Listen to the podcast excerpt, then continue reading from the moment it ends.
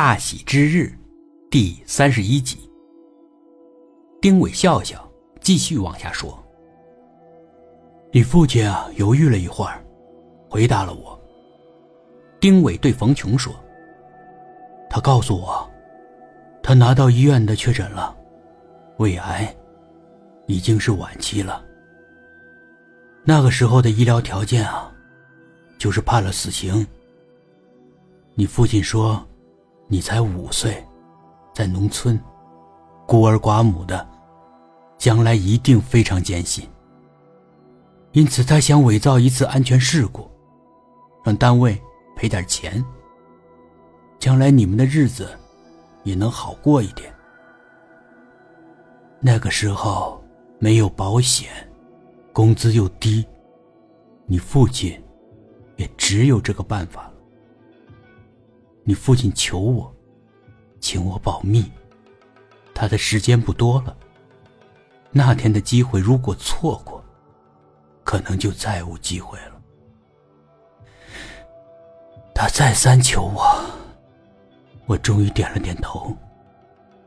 我没想到，他再没说什么，义无反顾的跳向了一端悬空的防护板。冯琼完全呆住了。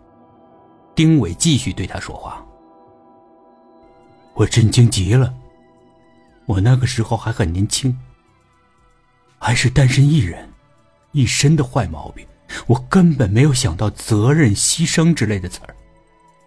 是你父亲的亲身示范，让我突然成熟了。他歇了几秒钟。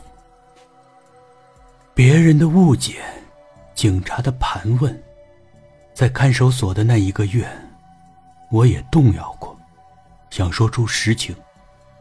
但我知道，我一说出来，你父亲的牺牲。就什么都得不到了，他就白死了。他临死前的愿望也就落空了。因此，我忍到最后，啥也没有说。他在等冯琼的反馈，可冯琼能有什么反馈呢？他犹如被闪电击中一样。过了好大一会儿，他才缓过来一点儿。狡辩，都是狡辩。他喃喃的说：“丁伟一笑，狡辩，我干嘛要狡辩呢？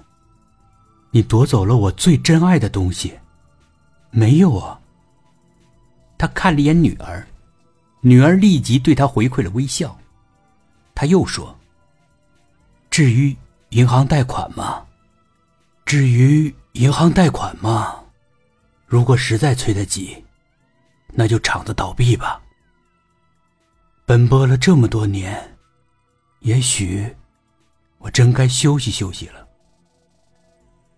老范，你的那批货耽误了，我会赔偿你的损失，让你满意的。冯琼的脑子终于能动了一下了，职业本能又回来了。哼！啥证据都没有，就凭你这几句话，就想歪曲事实，做梦！丁伟笑。当然有证据啊。什么证据？那个城市第一医院的董大夫应该还在世。他是你父亲的医生，他当时给你父亲确诊的。事情过去以后，我找他了解过你父亲的情况。他应该是唯一的知情人，他也应该保存了你父亲的原始病历。冯琼的眼睛完全没神了，丁伟不再搭理他。走吧，露露，咱们回家吧。丁伟对着女儿说，微笑着。娘家人逐渐的散去了，冯琼走向最近的一把椅子，慢慢的。